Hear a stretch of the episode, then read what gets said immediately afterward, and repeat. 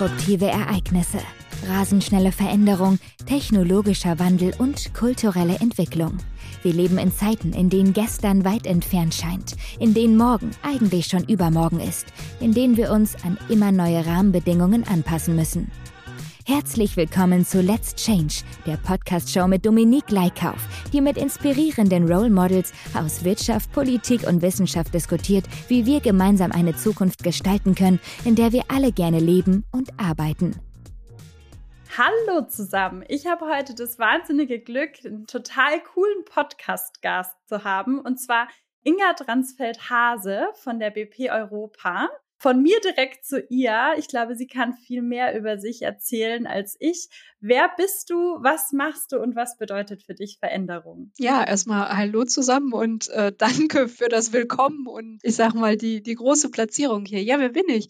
Ich bin äh, eine Führungskraft, ich bin eine Mutter, ich bin äh, multitaskingfähig. Viele sagen, ich bin ganz effizient und andere Dinge. Ich glaube, was wichtig ist, ist, ähm, ich habe sehr viel Energie, ich bin sehr positiv und das ist mir wichtig, denn bei all dem, was wir machen und wie viel Zeit wir arbeiten, ist wichtig, wichtig, dass man da eine gute Balance hat und wenn man in den Spiegel guckt und sagt, was ist mir wichtig und womit verbringe ich eigentlich meine Zeit, ähm, dann sollte das was Gutes sein. Und wenn nicht, muss man sich verändern. Und äh, ich glaube, das soll ja heute auch der springende Punkt sein. Und ich glaube, äh, da möchte ich gern was beitragen, da kann ich was beitragen, denn für mich ist Veränderung was sehr Schönes. Denn alles, was nicht mehr so ist, wie es vorher war, da kann was Gutes Neues draus werden. Und ähm, ja, also von daher freue ich mich, dass ich heute hier bin. Danke dir. Ja, ja, es gibt ja auch diesen Spruch, ne? Love it, change it or leave it. So, und dann ist man nicht mehr, ähm, das ist ein brutaler Satz, den muss man sich auf der Zunge zergehen lassen. Aber ich glaube, da ist viel Wahrheit dran. Und wenn man dann gerade schwierige ähm, Gespräche hat, äh, People and Culture, also die HR, die, die für den Menschen zuständig sind, ich glaube, das ist in der Reflexion und wenn man viele Konflikte hat, die man da auch betreut, moderiert und hingeht, das ist hilfreich für den Einzelnen. Denn da geht's nicht um da geht's nie um was, sondern am Ende muss man bei sich sein und dann nämlich auch wissen, bin ich, bin ich hier richtig, bin ich hier nicht richtig, kann ich was ändern, wo sind meine Grenzen? Und dann glaube ich, ist es an der Zeit für Veränderung. Absolut. Vielen Dank dir dafür. Apropos Veränderung, äh, du hattest ja auch so eine Veränderung vor circa einem Jahr, bist du zur BP Europa gewechselt. Wie war dieser Wechsel für dich? Wie hast du dich dafür entschieden? Hattest du vielleicht auch Ängste davor oder vielleicht die ein oder andere Thematik, wo du dachtest, na, mal schauen, ob das gut wird? Und ähm, ja, hat sich das am Ende des Tages auch bewahrheitet? Mhm. Ähm, das beantworte ich ganz gerne, denn jeder Wechsel ist ja eine große Sache und äh, meinem, mein Leben ist voll von Veränderungen. Also ich bin von Haus aus Juristin und in der Kanzlei gestartet. Dann war ich im Unternehmen ähm, und da würde ich sagen, das war eher mittelständisch. Und wenn ich dann äh, jetzt zu BP gewechselt habe und das ist ja ein großer Konzern, dann ist das alles voll von Veränderung. Und ich glaube, dass wenn man das sieht und das ist ja so ähnlich wie Lebensläufe, wenn das so geradeaus aussieht und andere Dinge, finde ich das es wichtig, dass man darüber spricht, ähm, was hat man da für Sorgen und für Ängste. Denn am Ende, ähm, ich sage mal, die, die Brille kenne ich ja aus jeder Seite. Mal bin ich der Recruiter, wer wechselt zu uns, zu meinem Unternehmen. Ähm, man hat sich dann mehrere Stunden gesehen intensiver oder äh, weniger äh, intensiv. Also auf jeden Fall kann man, das kann mir keiner sagen, ähm, das ganze Unternehmen ja nicht erfassen in der Sekunde. Und deswegen ähm, ist jeder Wechsel ja zu einem Stück weit auch eine Wundertüte, dass man schauen muss, was es ist. Aber ich bin da ähm, sehr glücklich und auch über den Wechsel, denn wenn man ähm, lange, und ich war sehr gerne davor in der anderen äh, Position, ähm, und man da sehr viel erreicht hat, dann ist eben auch die Frage aus Veränderung, wann ist Zeit für einen Wechsel? Wie viel Neues kann man noch schaffen?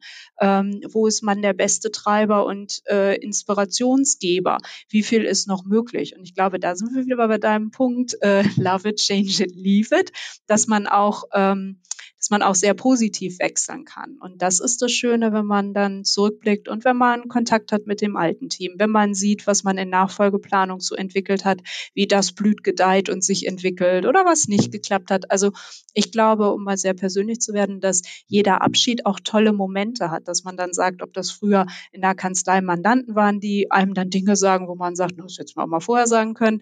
Und ich glaube, auch im, im Abschied ist es so, dass da ja auch viel zurückgespiegelt wird und man dann sagt, ach Mensch, Freunde, ihr macht's mir ja wirklich hier nicht einfach.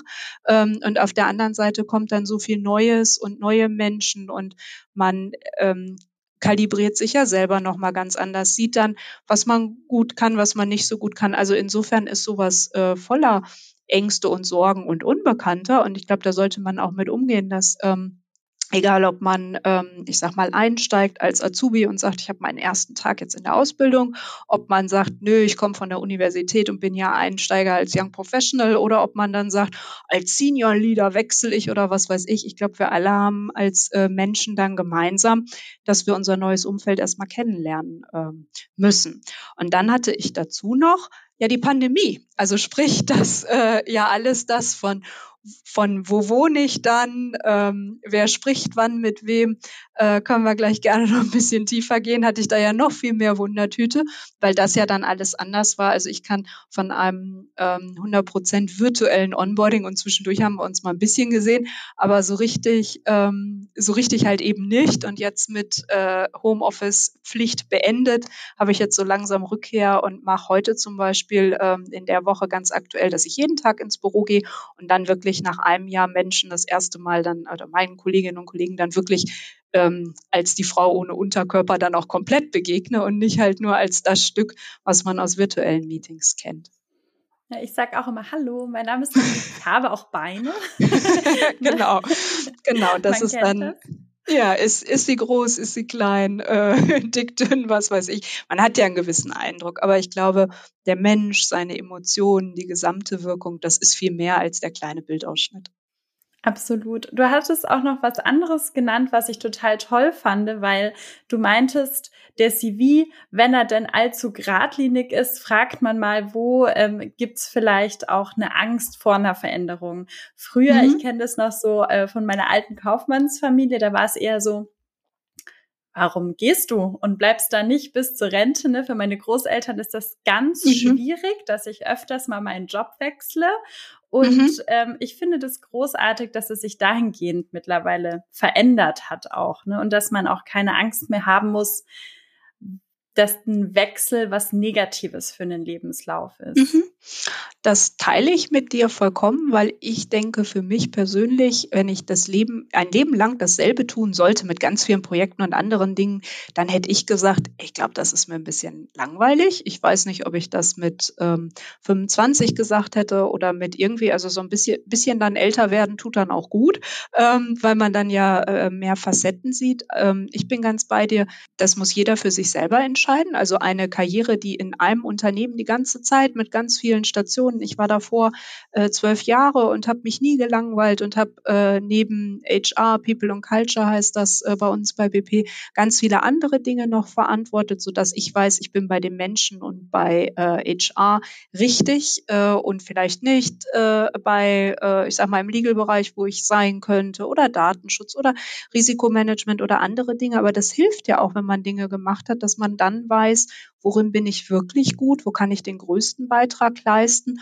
Und ich finde auch die Perspektive so schön, dass man sagen kann, das mache ich jetzt und später werde ich etwas anderes machen und vielleicht kann ich das auch nicht beantworten. Das ist ja auch wieder eine Frage von Veränderung und Change, dass man für sich sieht, da werde ich lernen, mich entwickeln und vielleicht wird es in zehn Jahren noch besser sein, als ich es mir jetzt vorstellen kann.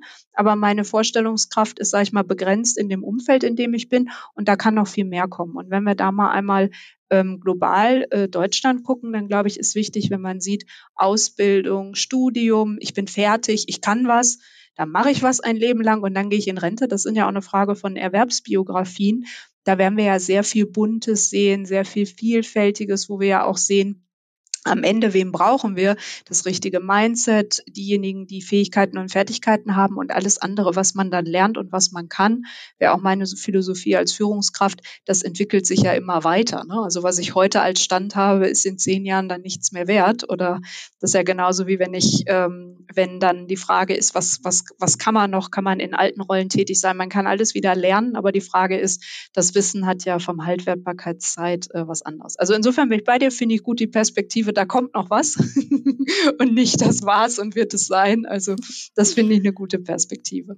Danke dir. Du hast ja schon angesprochen, dass du während der Pandemie, von der ja jetzt keiner geahnt hat, dass das jetzt mhm. kommt, angefangen hast und dann auch noch bei so meinen Herzensthemen People and Culture. Was ähm, nimmst du so als Learnings für dich mit von den letzten sechs bis zwölf Monaten? Ich glaube, da gibt es wahrscheinlich einige. Mhm. Das ist eher die Frage, wo fängt man an, wo hört man auf? Ich glaube, wichtig ist, dass man äh, oder dass ich mich ganz anders ähm, dann reflektiert habe und für mich überlegt habe, äh, wie kann ich kennenlernen, wie kann ich mich vernetzen, wie erlebe ich äh, die Menschen und das in einer in äh, einer Transformation, also dass wir die Organisation verändert haben, dass wir andere Dinge gemacht haben, also auch wirklich ans Eingemachte gehen mussten und jetzt nicht schön Wetterthemen haben, wobei das, glaube ich, wenige ähm, äh, in Deutschland in dieser Phase hatten, sondern wir ja alle sehr gefordert waren. Ähm, da, das ist das Größte, was, was als Learning da ist und zwischen ähm, man, man diskutiert ein Onboarding virtuell oder man erlebt es selber, ist dann, ähm, was ich ja immer predige, dass ich sehr geschätzt habe, in anderen Bereichen tätig zu sein und dann zu sagen, na ja, wenn man eine andere junge Fachabteilung hat, sieht man den HR-Service, den People- und Culture-Service nochmal ganz anders, weil man dann ja wirklich Kunde ist, als wenn man nur für den Kunden was designt. Also deswegen finde ich die Perspektivwechsel gut. Und für mich persönlich war das dann insbesondere zwischen virtuelles Onboarding, so was braucht man, was ist wichtig, was gibt es als Tools. Das ist ja auch das Schöne, dass ich ja immer in meinem Kernbereich dann was gemacht habe ähm, und dann selber derjenige sein, hat mir, glaube ich, sehr viel wertvolle Erfahrungen gegeben, die man dann auch teilen kann, um anderen, die sich entschließen, und nicht jeder war ja ähm, auch, ähm, ich sag mal, an der Stelle bereit, das Risiko, so wie wir gerade gesprochen haben, einen Wechsel zu vollziehen, wenn man sagt, die wirtschaftliche Lage, man weiß das nicht so genau, man weiß nicht, wie die Pandemie läuft, dann so einen Schritt zu machen, ähm, kann man da, glaube ich, noch besser unterstützen, wenn man selber sagt, ähm, guck mal, das habe ich gemacht. Der entscheidende Punkt war für mich ähm, der Purpose, also dass man wirklich überlegt, äh, wo ist man gerade und wo kann man beitragen. Und ich glaube, da ist einfach wichtig, wenn wir sehen, wir haben nur einen Planeten, Net Zero und andere Dinge, wer hat die größten Hebel? Ähm, und da beizutragen, äh, um in die richtige Richtung zu gehen, das finde ich halt sehr verbindlich, dass man dann vielleicht am Ende mal sagen kann, ähm, da hat man mitgewirkt und war ein kleines Rad im großen Zahnrad. Das, das war so der Wunsch hinter dem Wechsel. Richtig cool. Ja, ich hatte gerade mit einem anderen Podcast-Gast auch darüber gesprochen und das Thema gerade auch so Generation Z, ne, für die ist das ja mhm. auch sehr wichtig, das Thema Purpose, Nachhaltigkeit, Werte, warum machen wir das? Und ich glaube, das wird auch immer wichtiger über die nächsten mhm. Monate und Jahre, wenn sich Menschen einfach verändern wollen. Jetzt ähm, gibt ja uns ne, als äh, aktive Leute, die sich verändern, aber es gibt auch nochmal sozusagen das Drumherum, die Kultur, die anderen Mitarbeiter und Mitarbeiterinnen in Unternehmen. Und was ist deiner Meinung nach wichtig, um positiv mit Veränderungen umzugehen? Wenn ich das in einem Satz beantworte, dann ist das Sicherheit und Vertrauen. Ich glaube, das Allerwichtigste ist, dass ich weiß, äh, wo ist mein Platz, wozu werde ich gebraucht. Und dann kann es noch so fordernd sein, ähm, noch nicht konkret beschrieben, denn Veränderung in der Welt, wie ich sie sehe, wird immer schneller sein, unvorhersehbarer was kommt danach? Kommt eine vierte Welle? Was kommt dann? Kommt noch was anderes? Das können wir jetzt ganz lang stricken. Wichtig ist, wenn ich dann mich sicher fühle, wenn ich weiß, in meinem Umfeld, ich werde gebraucht, ich werde geschätzt, also wirklich eine gute Kultur da ist, dann ermöglicht mir das, damit umzugehen, dass man sagt, ich weiß nicht, wie wir das Projekt zu Ende führen, sage ich mal an der Stelle. Ähm, ich habe jetzt gerade keine Job Description. Äh, das dass die Antworten müssen wir erst noch finden, wie wir das zusammen machen. Wir wissen aber, wo die Reise hingeht und da sind wir wieder beim Zweck. Das ist auch, glaube ich, das Vereinende. Und dann kann jeder äh, gut beitragen. Also das hört sich sehr abstrakt an, aber ich glaube, jeder Einzelne am Ende des Tages, und das liegt sehr tief im Menschen, dass man sich fragt, äh, bin ich da sicher, werde ich da gebraucht, bin ich da geschätzt? Und da sind wir dann sehr soziale Wesen. Äh, und wenn das gegeben ist, glaube ich, kann man durch stürmische See gehen und dann kann auch manches unklar sein. Und wenn man wiederum all diese, ähm, sage ich mal, Job Description, Klarheit, Anweisung und all das hat, aber eigentlich nicht weiß, wofür und wo die Reise hingeht oder das stimmt mit meinen eigenen Werten nicht überein, dann kann das eher nicht passen als der Fall, der sich eigentlich so ein bisschen, ähm, ich sag mal, unstrukturiert anhört, aber äh, leichter zu bewältigen ist. Absolut. Du hattest auch noch einen anderen Punkt genannt, Wertschätzung. Ich glaube, der ist auch nicht außer Acht zu lassen. Es hatten ja sehr viele Leute auch während Corona oder wir haben ja immer noch Corona, das ja, vergisst ja. man ja manchmal. Gott sei Dank auch mal, ähm, ganz viele Studien gemacht und dann kam eben sehr oft die, die Rückmeldung, dass Wertschätzung für die Mitarbeiter und Mitarbeiterinnen so wichtig ist. Ich glaube, das gibt auch parallel auch die Sicherheit und ähm, wie war, also Wertschätzung ist ja auch ein Teil, du hattest jetzt Onboarding gesagt. Was macht für dich denn zum Beispiel so ein gutes Onboarding aus? Oder wie ähm, glaubst du, schafft man es eben diese Wertschätzung jetzt gerade auch über diese digitale Thematik rüberzubringen? Hm. Ich fange mal an mit der Wertschätzung und dann machen wir das Onboarding. Also bei der Wertschätzung ist das so, da gibt es ja viele kleine äh, Dinge. Äh, wenn man virtuell zusammenkommt, ist ja die Frage, kommt jeder zu Wort? Wie kann man alle einbinden? Wie werden Entscheidungen getroffen? Also, dass man wirklich für sich neu durchdenkt, wie funktioniert das? Und nur die, die, ähm, ich sag mal, extrovertierter sind, wie, wie kommt das dann durch? Die Wertschätzung äh, in den kleinen Dingen, in ähm, den Fragestellungen, wie nah man nahbar man ist in der Frage, ähm, man ist ja jederzeit Vorbild, ob das alles zusammenpasst zwischen dem, äh, was man sagt. Und äh, wichtig ist mir immer an den Taten gemessen zu werden. Wenn das authentisch ist und zusammen ist, ähm, dann glaube ich Wertschätzung an der Stelle etwas ähm, was ähm, sehr natürlich kommt.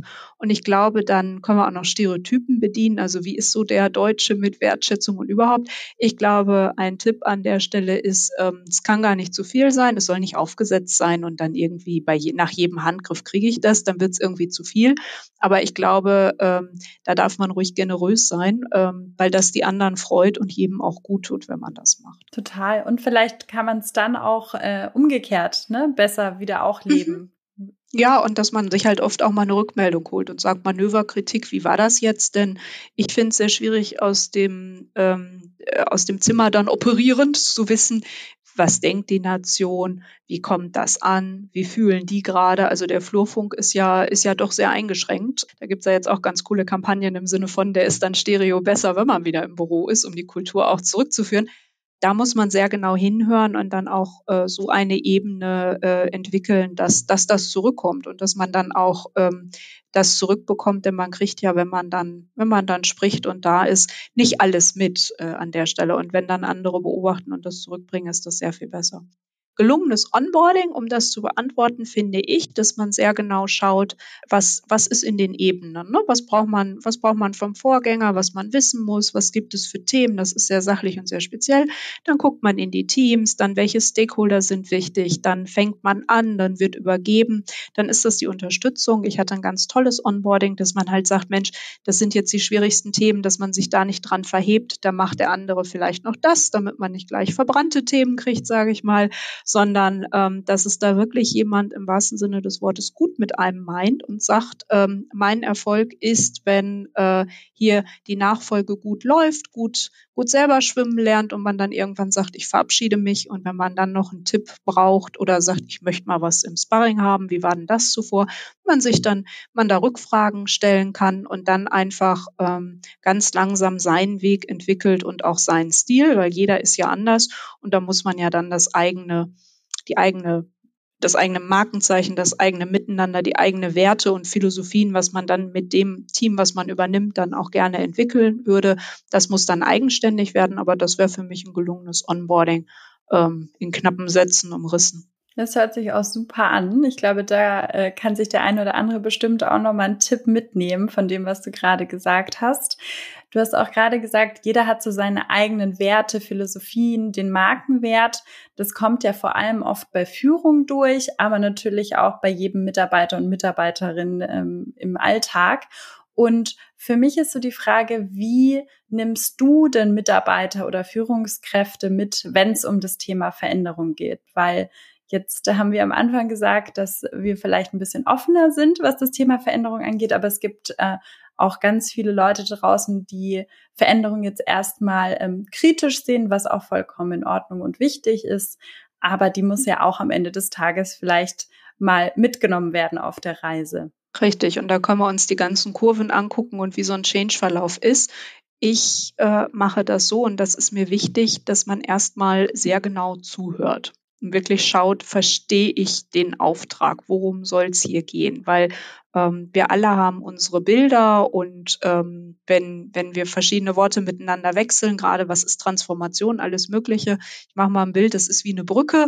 Du denkst an San Francisco, ich an äh, einen Holzsteg über irgendwie den Dschungel. Das ist ganz was anderes. Wir reden überhaupt nicht über das Gleiche. Also ich glaube, es ist wichtig zu verstehen, ähm, was ist wichtig zu erreichen, was wollen wir erreichen und ich finde, das hast du gerade auch schon gesagt, ähm, diejenigen, die kritisch sind, äh, haben eine Meinung, haben einen Beitrag und wenn das Ganze, wenn klar ist, ähm, und das ist das Positive an Veränderungen, die man in einem Umfeld durchführt. Ich mache mal ein Beispiel. Wir haben eine Pandemie. Wir müssen uns verändern. Wir brauchen einen neuen Sales Channel. Das ist, glaube ich, einfacher, da klar ist, wir müssen uns verändern. Alle Deutschen müssen ins Homeoffice. Keiner hätte den Feldversuch der Arbeitswelten je gemacht, von Aufsichtsrat bis Betriebsräte, alle sind nicht mehr da. Hätte ja nie einer gemacht, hätte ich auch nicht von geträumt. Ich glaube, der, der visionärste Mensch hätte das nicht gedacht, dass das die Welt macht. Und ich glaube, so muss man darüber nachdenken, dass man sagt, naja, äh, diese Veränderung, also wenn sie gegeben ist und muss, ich glaube, der Veränderungsdruck hilft, um auch diejenigen, die vielleicht mehr zaudern, besser mitnehmen zu können. Das ist aber, glaube ich, auch die Sinnstiftung. Wenn das alternativlos ist, wie Frau Merkel sagt, dann ähm, geht es leichter wenn ich in einer Position bin und sage, ich muss verändern, weil wir sehen, da geht es hin, wir entwickeln die Strategie weiter äh, ich habe aber Alternativen und ich weiß nicht, ob der Weg A, B oder C der richtige ist. Da ist Überzeugung natürlich ähm, etwas, was länger braucht. Und ich glaube, da ist wichtig, ähm, zuhören und verstehen. Das ist leicht gesagt, aber verdammt schwierig, das wirklich zu tun. Dann zu integrieren, Stakeholder mitzunehmen, zu über Ängste, Verunsicherung, was verliere ich, ich bin, äh, wir machen Bilder und Stereotypen, ich bin Führungskraft, ich habe ein Riesenbüro, ein großes Auto und was weiß ich, ich gehe in ein Team und habe das nachher alles nicht mehr. Verängstigt mich das dann? Freue ich mich darauf? Ähm, was sagt mein Nachbar? Keine Ahnung, das sind ja Dinge, die dann, äh, wo man sich drauf einlassen muss und wo man dann eben in Gesprächen Ängste abbauen kann, je mehr man sich hinfindet. Und ich glaube, gerade die schärfsten Kritiker zeigen ein viele Dimensionen, die man sonst vielleicht nicht sehen würde, weil andere in Begeisterung sagen, ja, das machen wir. Und in dieser in dieser Reibung, in dieser Vielfalt liegt dann nämlich der richtige Weg. Und deswegen ähm, ist, ist es wichtig, das Visier immer oben zu haben. Und ich glaube, keiner kann sagen, der viel Transformation macht, das ist immer das Gleiche. Das hat immer mit Menschen zu tun. Das ist nie das Gleiche. Oder es funktioniert nicht, würde ich sagen. Und deswegen ist die Königsdisziplin, dass man gute Mittel und Wege kennt und sagt, Mensch, in der Transformation habe ich jetzt fünf Sachen für mich gelernt, ähm, weil die anders waren und weil das unser ähm, Schlüssel war, wie wir zum Erfolg gekommen sind. Ja, wir sind ja Gott sei Dank auch alle anders. Und mhm. ich glaube auch, man kann wirklich aus allem was mitnehmen. Und du meintest ja auch die schärfsten Kritiker, da musste ich kurz schmunzeln, weil ich hatte in meinem Umfeld auch jemand, der gesagt hat, also ich kann mir das überhaupt nicht vorstellen, von zu Hause zu arbeiten. Und jetzt auch noch jeden Tag. Und heute ist er jeden Tag im Homeoffice und kann sich gar nicht mehr vorstellen, zurückzukommen. Also mhm. Also da hat sich auch ein großer Change äh, vollzogen. Jetzt kommen wir ja teilweise wieder zurück, sicherlich in die Büros. Und dann wird es wahrscheinlich einen neuen Change geben. Also Veränderung ist ja auch allgegenwärtig und hört nie auf. Super cool. Danke, dass du so viele ähm, ja, Einblicke auch da reingegeben hast. Wir kommen leider schon so relativ zum Ende mit den letzten beiden Fragen, die immer jeder Gast beantwortet. Und die erste Frage ist, was war denn so dein lehrreichster Ups-Moment? Also wirklich, wo du sagst, da hast du einen Fehler gemacht. Das hat sich vielleicht im ersten Moment nicht so gut angefühlt, aber da hast du total viel draus mitgenommen. Ähm, Fehler gemacht? Ja, das ich, hätte das sogar erst, als du gesagt hast, Wups, habe ich erst gedacht, positiv im Sinne von wow, was war das denn? Ähm, aber das ist dann noch ein bisschen anders äh, gemeint, wenn ich das jetzt verstehe. Ich glaube, das war äh, was im Team und im Onboarding-Bereich, äh, wo man sich einfach auf die Strömungen und wie tickt das anders einlassen muss. Das war ein Moment, wo mir nochmal wichtig war, dass man genau hinhört und seine eigene Meinung bildet, im Sinne von, man bekommt ja dann geschildert im Recruiting-Prozess, wie es sein soll, man ist vor Ort und dann erlebt man nochmal selbst. Also ich glaube, das war für mich so ein Moment, wo ich gesagt habe, da halte ich jetzt mal inne, da muss man gucken, dass das in die richtige Richtung läuft. Und ähm, ich hatte in der Transformation einen Moment, wo wir Dinge gemacht haben, ohne dass wir Organisationscharts an der Hand haben.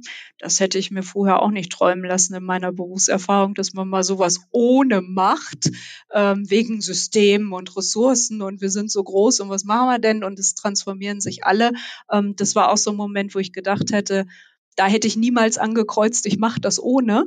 Ähm, aber ähm, wir haben es auch geschafft und glaube ich auch vernünftig. Aber das war auch noch so ein zweiter Ups-Moment, wo ich vorher nicht gedacht hätte, dass das erfolgreich klappen kann. Danke dir. Falls du deinen positiven Wuhu-Moment hm. noch teilen ja, möchtest. Ja, gerne. gerne das ist für mich Wuhu.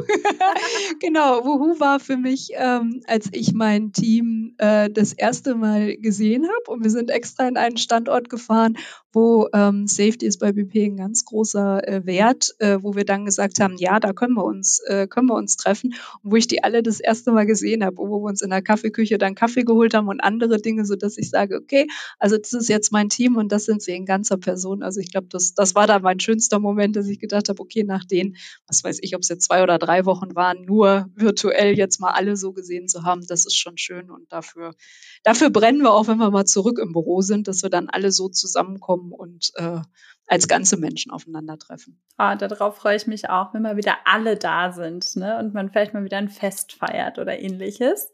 Und ähm, jetzt noch die letzte Frage an dich. So, was ist denn dein Tipp, den du gerne den Hörern und Hörerinnen noch mitgeben möchtest rund ums Thema Change? Rund ums Thema Change ähm, was ich ja gerade gesagt habe, dieses Zuhören, Einlassen, nichts ist, nichts ist neu, alles, äh, alles ist äh, neu, nichts ist so, dass man mit Blaupausen, Schablonen oder festen Konzepten arbeiten kann. Das ist mir wichtig. Und dann, ich bin ja noch Präsidentin vom Bundesverband der Personalmanager. Da würde ich empfehlen, dass man sich vernetzt. Wir haben auch eine ganz tolle Change-Gruppe zum Beispiel. Und ich denke, wenn man sagt, das funktioniert nicht, ich brauche mal ein Ohr, ich möchte das teilen, in der Organisation ist eins, aber ich glaube, wenn man nicht mehr weiter weiß, ist das ganz toll, wenn man ein Netzwerk hat und sagen kann, ich brauche mal einen Tipp, wie habt ihr das gemacht? Man braucht gar nicht ganz so lange, um was zu entwickeln, sondern man kann einfach sagen, ich vernetze mich mit Experten. Das ist nicht nur für Change, sondern auch für andere Dinge und habe dann eine Stütze und weiß, die wollen mir nichts verkaufen, die haben da nichts von, sondern die haben alle die gleichen Themen und da kann Austausch sehr entlastend sein, so dass man seine Batterie aufladen, aufladen kann und dann sagen kann, so und jetzt ähm, die Veränderung ist ist groß, ich bin hier der Motor, aber ich bin so regecharged. Äh, wir kriegen das gut gemeinsam hin. Ich glaube, da kann, da kann ähm, Netzwerk sehr, sehr hilfreich sein und da kann man sich breit aufstellen und das ist so mein Tipp. Absolut, danke dir. Netzwerken kann ich auch nur unterstreichen. Ähm, so haben wir uns ja jetzt hier auch zusammengefunden. Genau. Ich sage tausend Dank für die tollen ähm, Informationen und Einblicke und ich hoffe, wir sehen und hören uns bald. Genau, auf bald und vielen Dank dir.